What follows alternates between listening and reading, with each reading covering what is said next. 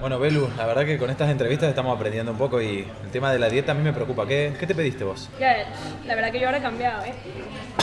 ¿Revuelto? Chao. ¿Ensalada? Yo. Ah, veo que te pediste ensalada, o sea que algo estás aprendiendo. Sí, es que la verdad leía la carta y ya me he sugestionado, ¿eh? Sí, ¿no? Con- sí, con hablar- sí, hablando con los cardiólogos, sal, que- Que sí, comer sano. Muchas verduras, frutas. No, bien, no, muy sí, bien. sí.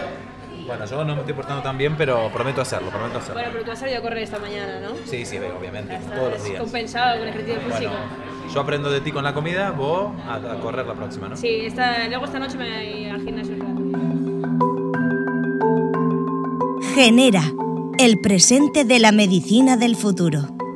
Un podcast de la biotecnológica Angem con Belu Jiménez y Julián Gersetti.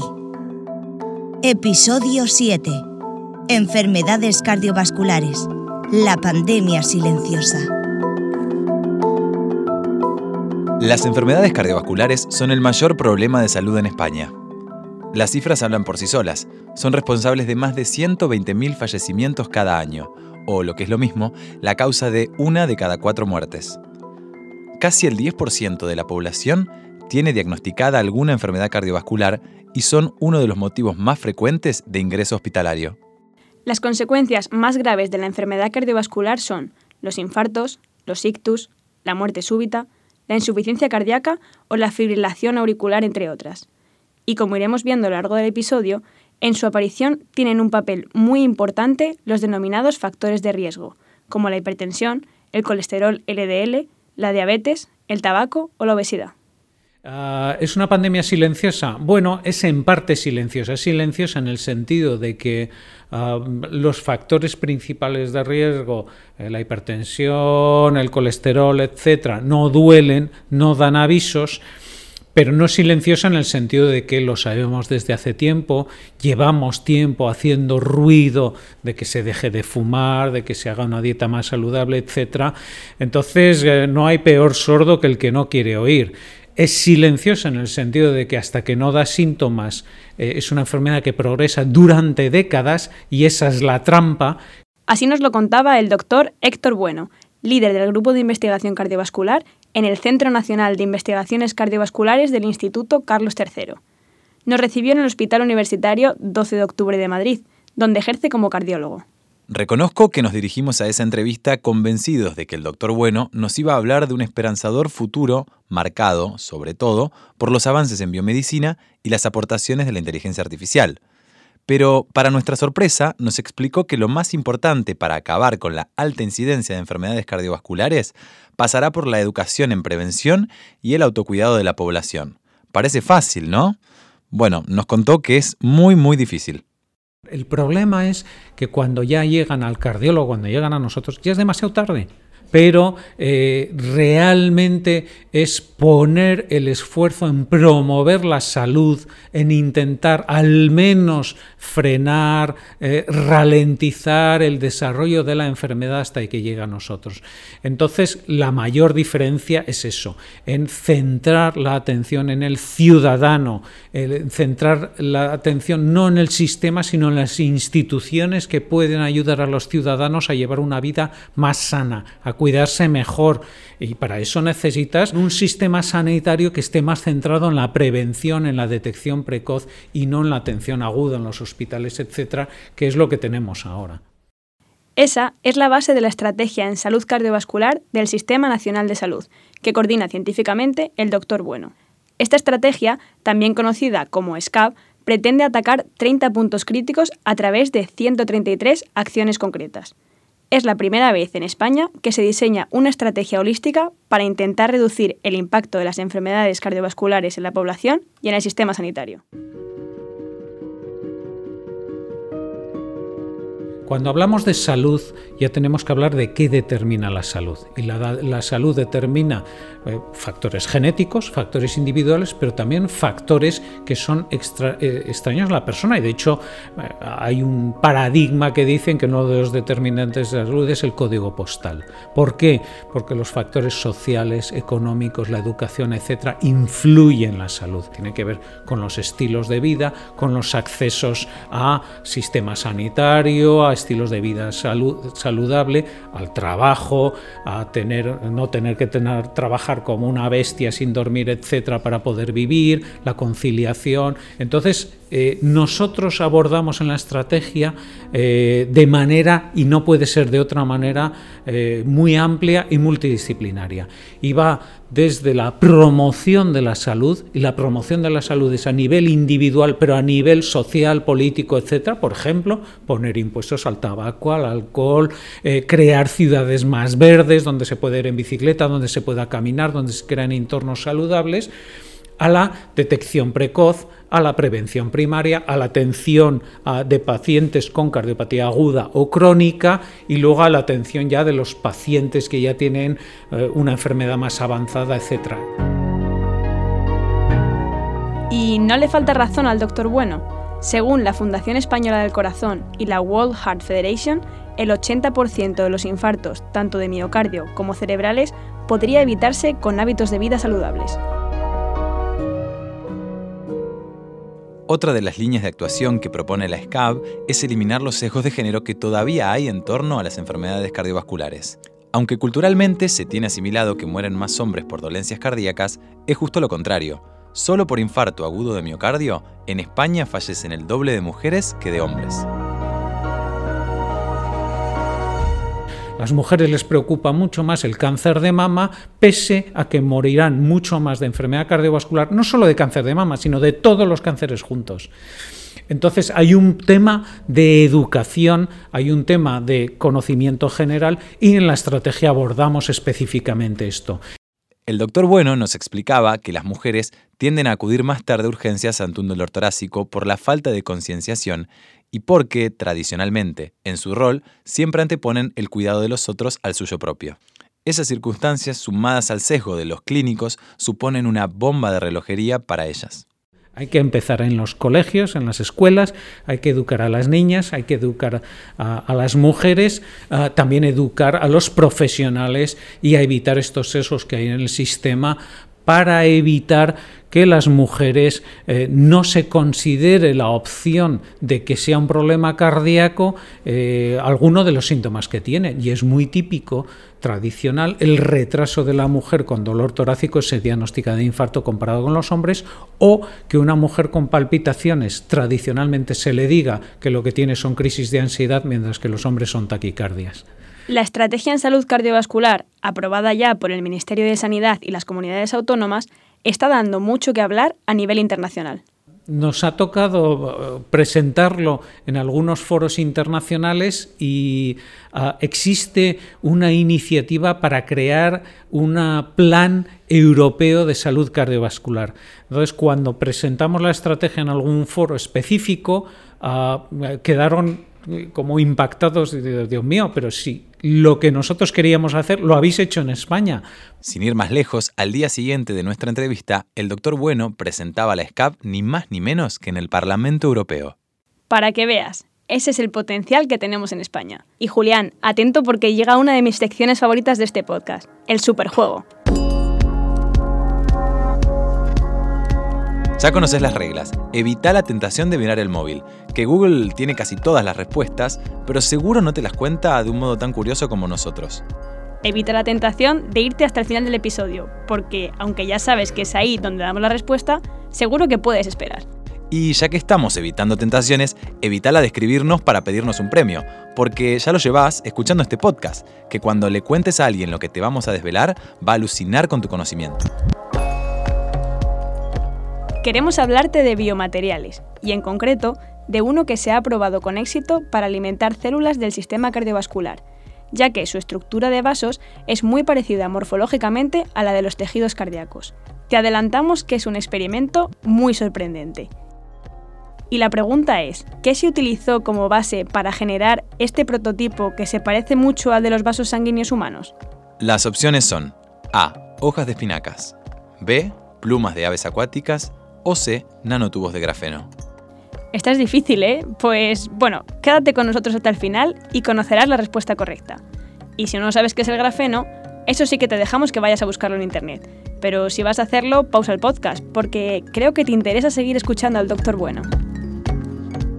Con él hablamos también de xenotransplantes, o sea, de trasplantes con tejidos u órganos de otras especies. A principios de 2022 se conocía la noticia de que un estadounidense había conseguido vivir dos meses con el corazón de un cerdo modificado genéticamente. Conceptualmente es un avance estratosférico. La posibilidad de utilizar modelos animales para generar órganos para trasplante eh, eh, claramente es un avance, eh, un salto cualitativo. Los resultados no fueron óptimos, hay que trabajar en ello, pero bueno, se consiguió algo. raramente se consiguen todos los avances de un salto, etcétera. Pero sin duda el posibilitar que podamos desarrollar órganos en animales para poder trasplantar, no solo para el corazón, que es un avance desde luego colosal. Si se pudiera avanzar en esto, estaríamos hablando de un cambio absolutamente colosal en la prestación que podríamos hacer de servicio a los pacientes con enfermedad cardíaca terminal. Ahora bien, tengo que aclarar también que eso tiene muchos retos desde el punto de vista de tejidos, desde el punto de vista sobre todo de inmunología, etcétera. Queríamos seguir aprendiendo sobre enfermedades cardiovasculares, así que nos fuimos hasta Galicia para hablar con el doctor Rafael Vidal, cardiólogo en el Hospital de A Coruña. Ya veis, cinco horitas juntos en coche. Bueno, seis si contamos las incontables paradas que tuvimos que hacer por el efecto del mate. Madre mía, Julián, como dice un amigo mío, es que eres como una vaca marismeña.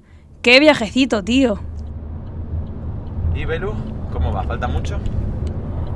No mucho, aquí pone que nada, una horita nos queda más o menos. Bueno, porque yo necesito ir al baño. ¿Otra vez? Bueno, claro, sí, que me vengo tomando el mate solo hace... Madre mía, es que tienes que dejar el mate, porque todo el día hemos parado tres veces ya, un argentino nunca le pidas que deje el mate. ¿eh? No, no, ya, para el ya viaje. sé que no, ya sé Es que mi no. fiel compañero, pero necesito el baño. ¿Vos estás segura que estamos yendo bien? Porque Que sí, sí, para sí. mí el GPS nos está mandando por cualquier lado. Que no, que es que Galicia está muy lejos. Pero es todo igual, árboles a cada paso. Mira, todo Claro. verde, verde, verde. ¿Cómo, cómo estás Se segura? quejará, mira qué paisaje. Sí, la verdad hermoso, pero bueno, no echo de menos mi Barcelona.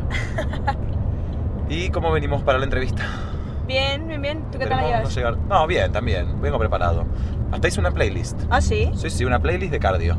De cardio, pero de cardio de eso es de gimnasio, ¿no? Cardio intenso. No, no, de cardiología, querida. Una playlist de cardiología. Sí, mira. Madre mía, qué friki eres, eh. Ay,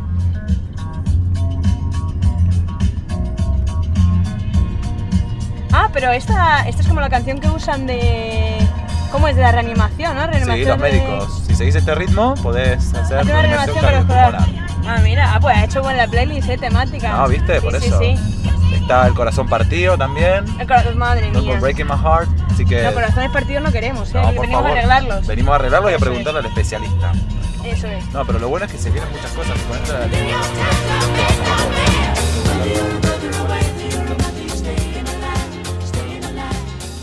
Genera, el presente de la medicina del futuro. Con el doctor Vidal hablamos sobre qué avances tecnológicos se están haciendo en el ámbito cardiovascular para prevenir o tratar mejor estas enfermedades. La mayoría de episodios cardiovasculares agudos acaban con algún tipo de intervención en los hospitales. Por eso, uno de los ámbitos donde más esfuerzo se está poniendo la comunidad científica es en el ámbito de la cirugía cardiovascular. Queríamos conocer esos avances. Otro de los conceptos que empiezan a sonar es la ingeniería tisular. Eh, ¿Y qué aportes crees que puede tener eh, bueno, a nivel de, de si ya un- llegaríamos a ser capaces de crear un corazón bioartificial, por ejemplo? Bueno, pues eso también hay, también hay pasos en eso, ¿no? Ya hay algún corazón total, ¿no? Que, o sea, es un poquito más allá de los dispositivos de asistencia ventricular, ¿no? Porque los dispositivos de asistencia ventricular aún necesitas el corazón, lo conectas a determinadas partes, excluyes un poco el corazón del paciente y es un tema mecánico, ¿no? El siguiente paso es poner algo en el sitio del corazón de forma completa, ¿no? Que es este reemplazo total, ¿no? Entonces, claro, hay modelos como biocompatibles, ¿no? Pero bueno, siguen teniendo mucho problema de formarse trombos, etcétera. Entonces, claro, una de las opciones que se plantea pues es que haya como una dentro de esa estructura mecánica que tengan una cubierta de, de tejido artificial que haga más fácil que el paciente tolere ese eso ahí, ¿no? Son opciones de futuro, pero bueno, todavía queda ¿Vos bastante crees que le camino. queda camino? O sea, Sí, a ver, yo creo que vamos a tener que avanzar más, probablemente, pues en temas de estos mecánicos, ¿no? Que parece que están empezando a durar bastante, pero bueno, que eso mejorará también la tecnología, porque tampoco la tecnología que había hace cinco años es la misma. Mm. Ahora son menos trombogénicos, duran mucho más, tienen menos problemas de infecciones. Igual este tipo de estrategias, pues a veces te puede valer para aguantar el paciente para que te venga un trasplante de humano como siempre, ¿no? de un órgano humano. ¿no? Entonces te puede permitir estar en un periodo puente mientras esperas a que te venga un corazón de un donante humano, pues puedes aguantar, ¿no? porque a veces el problema es la gente que muere en lista de espera. Si nos paramos a pensar en cómo ha evolucionado la cirugía cardíaca, nos encontramos con que conceptos tan comunes hoy como lista de espera para trasplantes de corazón tienen menos de 50 años.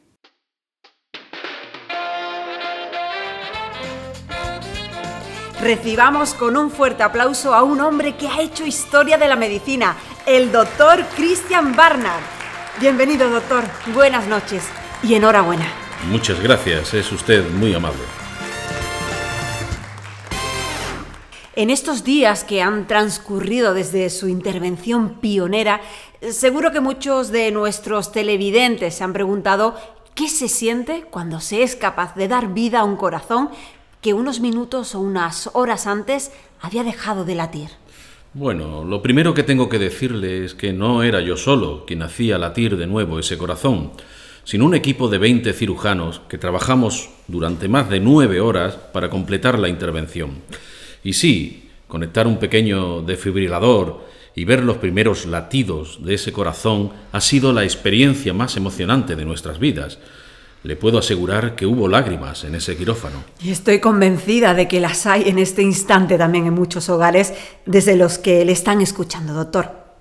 ¿Es el mayor paso que ha dado la ciencia médica en los últimos años? Hay otros compañeros que están haciendo cosas muy importantes en el mundo. Un trasplante es, desde luego, un milagro al alcance de la ciencia, pero tenga también en cuenta que dependerá de una donación que será una decisión muy generosa por parte de un esposo, de una madre o de un hijo en el momento más difícil, que es el de la pérdida de un ser querido.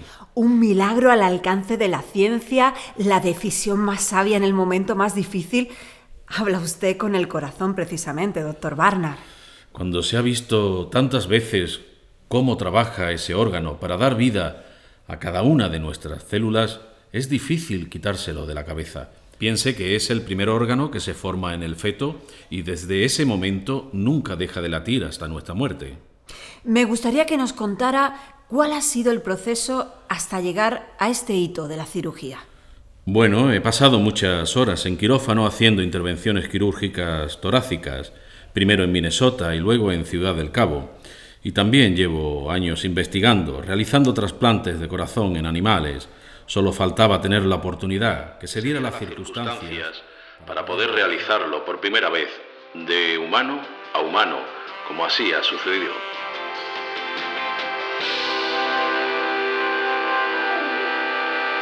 Pero la ciencia médica también sigue avanzando en otros ámbitos, por ejemplo, aliada con la electrónica y la inteligencia artificial.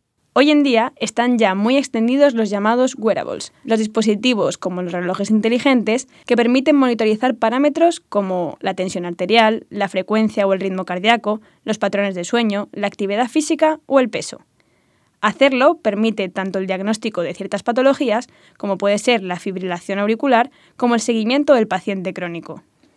Pero, ¿son realmente efectivos? No podíamos desaprovechar la oportunidad de conversar con el doctor Vidal para preguntárselo. Hay aparatos que son más fiables que otros y eso es lo que nos va a permitir pues, usarlos en práctica clínica. Los pacientes ya vienen con registros de su reloj a las consultas, o sea, no, no estamos hablando de ciencia ficción, es, es, presente. Estos aparatos que tiene el paciente los tiene todo el día, mm. durante muchos días, semanas y meses. Entonces, claro, la capacidad diagnóstica es muchísimo más alta cuanto más tiempo registras algo, que si la registras en un momento puntual de 24 horas, igual en ese día no pasa absolutamente nada. Sí, son más datos y más información. sí, son soluciones que no vienen desde el ámbito médico a día de hoy, mm. sino que vienen de, de, pues bueno, de soluciones de consumo, ¿no? De empresas que, bueno, eh, lo mismo que te venden un reloj, pues te venden otro tipo de cosas, ¿no? Pues medir la saturación de oxígeno, la temperatura, la frecuencia respiratoria, medir los pasos que das en el día. Mm. Bueno, pues otra información y eso, bueno, pues puede tener interés médico. Muy bien, y respecto a estos wearables que podemos comprar bueno, a través de Internet, ¿podríamos decir que son fiables a la hora de, obtener datos o es más una estrategia de marketing que algo comentaba? Bueno, a ver, yo creo que aquí digamos que nos ganó un poco la, la tostada, entre comillas, la, industria, ¿no? La empresa. Porque la empresa, bueno, pues hay una necesidad no cubierta por los sistemas sanitarios, ¿no? Que es igual el registro del ritmo cardíaco, otro tipo mm. de variables. Bueno, pues ahora ya nos viene directamente del propio consumidor que tiene un aparato que le dice cosas médicas, ¿no? Entonces, claro, el siguiente problema es eso que nos dices verdad o no es verdad. Bueno, pues eso depende mucho de qué aparato hayas comprado, porque no es lo mismo un aparato que igual te vale 50 euros que el que te vale 400. Y de hecho, casas serias digamos, eh, más, más reconocidas, pues ya tienen ensayos clínicos publicados en revistas científicas sobre el valor de sus dispositivos para detectar arritmias. El hecho de que sean dispositivos de gran consumo para toda la población, muy extendidos, hace que el número de participantes en el estudio sea muy alto.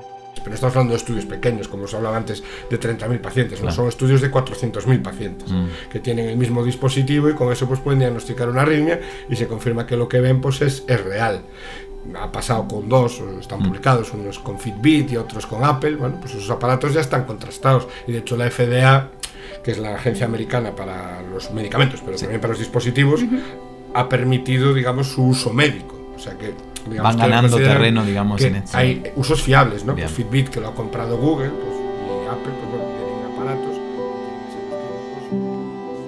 Lo ideal sería que los datos que ofrecen los dispositivos inteligentes validados pudieran integrarse en el historial clínico del paciente. Y para que ofrezcan su máximo rendimiento, es necesaria la aplicación de la inteligencia artificial, porque ordenando y analizando los datos se podrán desarrollar nuevas estrategias e identificar bloques de pacientes con necesidades terapéuticas similares. Pues yo creo que vamos aprendiendo cada vez más ¿no? de los datos, ¿no? y a veces los datos tienen cosas ahí escondidas que tú no ves a primera vista. ¿no? Yo creo que esa es una de las ventajas del Big Data y la inteligencia artificial, que te ayuda a descubrir patrones que no, que no conocías. ¿no? Y realmente yo creo que ese es el siguiente paso, ¿no? Que se habla a veces, por ejemplo, en imagen cardíaca, ¿no? que nosotros en, en, imagen cardíaca vemos la punta del iceberg. Todos los datos que están debajo nos los ayuda a descubrir la inteligencia artificial que analiza muchas cosas que el ojo humano no ve. Como nos demoramos en el viaje de Madrid a Santiago de Compostela, la ciudad en la que reside nuestro entrevistado y en la que nos encontramos con él. No, no, pero cuéntales, cuéntales, Julián, por qué llegamos tarde. ¿Qué, perdón? Paramos en todas y cada una de las gasolineras. Bueno, bueno, sí, por eso. Es que se nos hizo tarde, en definitiva, y le propusimos al doctor Vidal que nos acompañara a cenar. Y descubrimos dos cosas. Que conoce todos los buenos lugares para comer en Santiago, que por cierto son muchos, y que es un cicerone de lujo. Genera el presente de la medicina del futuro. Oye, Julián, tú que te has ocupado más de este tema, eh, ¿por qué vamos a ver al doctor Elosua? A ver, estamos en un podcast que habla de la genética, ¿no? Y como tal, tenemos que tratar la genética de las enfermedades cardiovasculares también, me parece. A ver, pues mira, déjame que mire aquí la carpeta, la ficha. Esta, sí. Doctor Roberto Elosua, catedrático de epidemiología de la Universidad de Vic y coordinador del Grupo de Investigación, Epidemiología y Genética Cardiovascular del Instituto Hospital del Mar de Investigaciones Médicas de Barcelona. ¡Wow! Menudo perfil. La verdad es que con ese nombre se impone. Pero lo interesante es que creo que nos puede aportar muchísimo porque ya sabemos que los avances más importantes en genética en el último tiempo se hicieron en cáncer principalmente. Pero creo que en enfermedades cardiovasculares todavía queda mucho para hablar y se está avanzando mucho más. Sí, nosotros em, llevamos como unos 10 años trabajando en, estos estudios que se llaman, eh, bueno, en, unos estudios que analizan eh, hasta 8, 10 millones de características genéticas en una persona, en cada persona, y, incluimos en nuestros estudios, son estudios colaborativos internacionales que, requieren esfuerzos de todo el mundo en el que incluimos pues 100.000, eh, 150.000 personas con enfermedad y 200.000, medio millón de personas sin la enfermedad y comparamos en, esos dos grupos de personas si algunas de estas 10 millones de características genéticas que hemos mirado pues son diferentes en un grupo y en otro, ¿eh? para intentar identificar qué características genéticas, qué genes están relacionados con una enfermedad. Y nosotros estamos trabajando o hemos trabajado fundamentalmente con el infarto agudo de miocardio y con los factores de riesgo cardiovascular, con el colesterol, con la hipertensión, con la diabetes. El grupo de investigación del OSUA está a punto de concluir su investigación que se suma a la que hace poco publicó el Hospital San Pau, también de Barcelona. Allí han descubierto 89 genes implicados en el riesgo de sufrir un accidente cerebrovascular 61 de los cuales no se habían reportado nunca antes. Actualmente conocemos 350 genes relacionados con la enfermedad eh, coronaria. En el caso del infarto agudo de miocardio, uno de los genes que se identificó desde su inicio relacionado con enfermedad coronaria fue el PCSK9. Y luego se identificó que era una proteína que modulaba los niveles de los receptores de LDL colesterol y así se controlaban los niveles de colesterol circulantes y se podían disminuir estos niveles de colesterol, pero ese no es el objetivo. El objetivo es reducir los niveles, el riesgo de enfermedad coronaria y reduciendo los niveles de colesterol también se vio que se reducía el riesgo de enfermedad coronaria. Bueno, pues este eh, PCSK, 9 es un ejemplo, ya venía de estudios previos, pero con, con, em, con PCSK9 nosotros vimos que había una mutación en ese gen que disminuía la actividad de esta proteína y esta mutación que disminuía la, actividad de esta proteína disminuía el riesgo de infarto agudo de miocardio. ¿eh?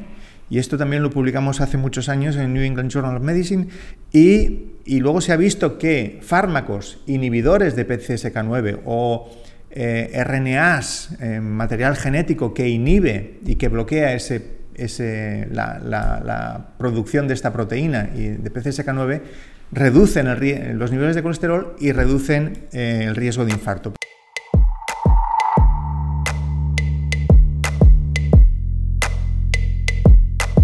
Y es justo con el gen que modifica la proteína PCSK9 con la que también se están haciendo las primeras incursiones en el ámbito de la edición génica para enfermedades cardiovasculares. En el grupo de investigación Epidemiología y Genética Cardiovascular del Instituto Hospital del Mar de Investigaciones Médicas, también trabajan en la influencia de la epigenética, que estudia los cambios que no afectan a la secuencia de ADN, pero sí a la actividad de los genes. La igualdad de secuencia es lo que, se llama la epigenética. ¿Qué factores influyen en que expresemos más o expresemos menos este, eh, estos genes? Y uno de estos factores, hay varios, ¿eh? pero uno de estos factores es si el ADN tiene una cosa que nosotros llamamos un componente metilo, una modificación bioquímica en, una serie de en, diferentes partes de la estructura de, esta molécula tan grande que es el ADN pues em, hemos visto que estos, estos, niveles de metilación, esta incorporación de grupos metilo en diferentes partes del ADN, también se asocia con el riesgo de tener mayor o menor probabilidades de presentar un infarto agudo de miocardio y también con los factores de riesgo. O sea que eh, no todo está en esa secuencia de letras, sino que cambios en la estructura de la molécula también influyen en el riesgo de presentar enfermedades complejas como la enfermedad coronaria. Y así, observando miles y miles de secuencias genéticas, el equipo del OSUA busca saber si algunos buenos hábitos, como una dieta saludable o hacer ejercicio, influyen en la metilación del ADN que modifica la función del promotor del gen. Es decir, del interruptor que hará que ese gen se exprese poco, mucho o nada. Bueno, estamos en ello ahora, estamos haciendo un estudio, estamos analizando exactamente si la adherencia a la dieta mediterránea se asocia con, em, con cambios en esta estructura del ADN, en la capacidad de expresar algunos genes o silenciar otros.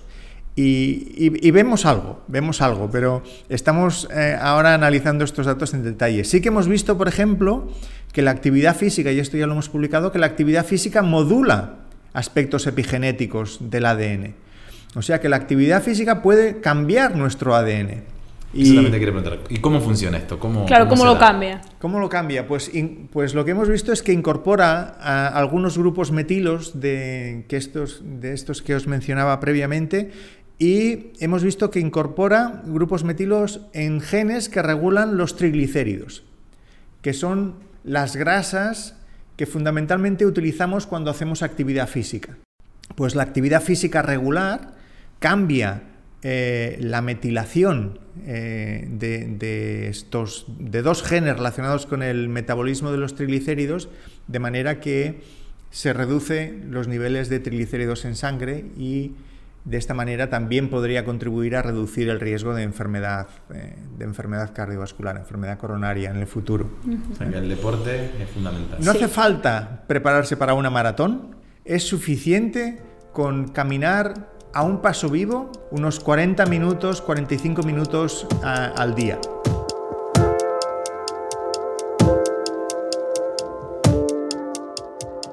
Pues ya sabes, si no lo estás haciendo ya con este, el próximo episodio de este podcast toca escucharlo corriendo o caminando a buen ritmo. Pero antes de terminar, el doctor Elosua también se suma al mensaje de esperanza que también nos daban los doctores Bueno y Vidal. No sé si tendremos una cura para la enfermedad coronaria, no sé si llegaremos ahí, ojalá, ¿eh? pero podemos llegar a tener una cura para la enfermedad coronaria, pero sí que estoy convencido de que entre todos seremos capaces de retrasar la edad de aparición, eh, tener un envejecimiento más saludable, eh, llegar a nuestra jubilación y a nuestra vejez más sanos y por lo tanto esto se traducirá también en un aumento de la esperanza de vida de la población.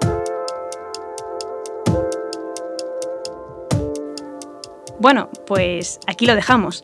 A mí este episodio me ha encantado desde el principio, desde que empezamos a documentarnos.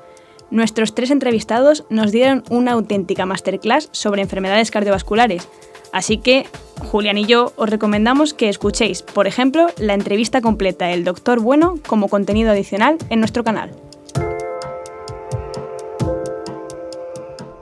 Genera, el presente de la medicina del futuro un podcast de la biotecnológica Amgen. Que no, que no nos vamos todavía. Ya te lo sabes tú también, ¿no? Sabemos que nos queda contarte la solución a nuestro superjuego. Te habíamos preguntado qué se utilizó en un experimento exitoso como base para generar un biomaterial para irrigar células cardíacas. Y te habíamos dado tres opciones, ¿no? Así es. La A, hojas de espinacas. La B, plumas de aves acuáticas o la C, nanotubos de grafeno. Y la respuesta, por increíble que te parezca, es que se usaron hojas de espinaca modificadas para aprovechar solo su sistema de vasos a partir de su estructura de celulosa. Se hizo en 2017 en el Instituto Politécnico de Worcester, en el Reino Unido, y en el experimento se consiguió alimentar células cardíacas.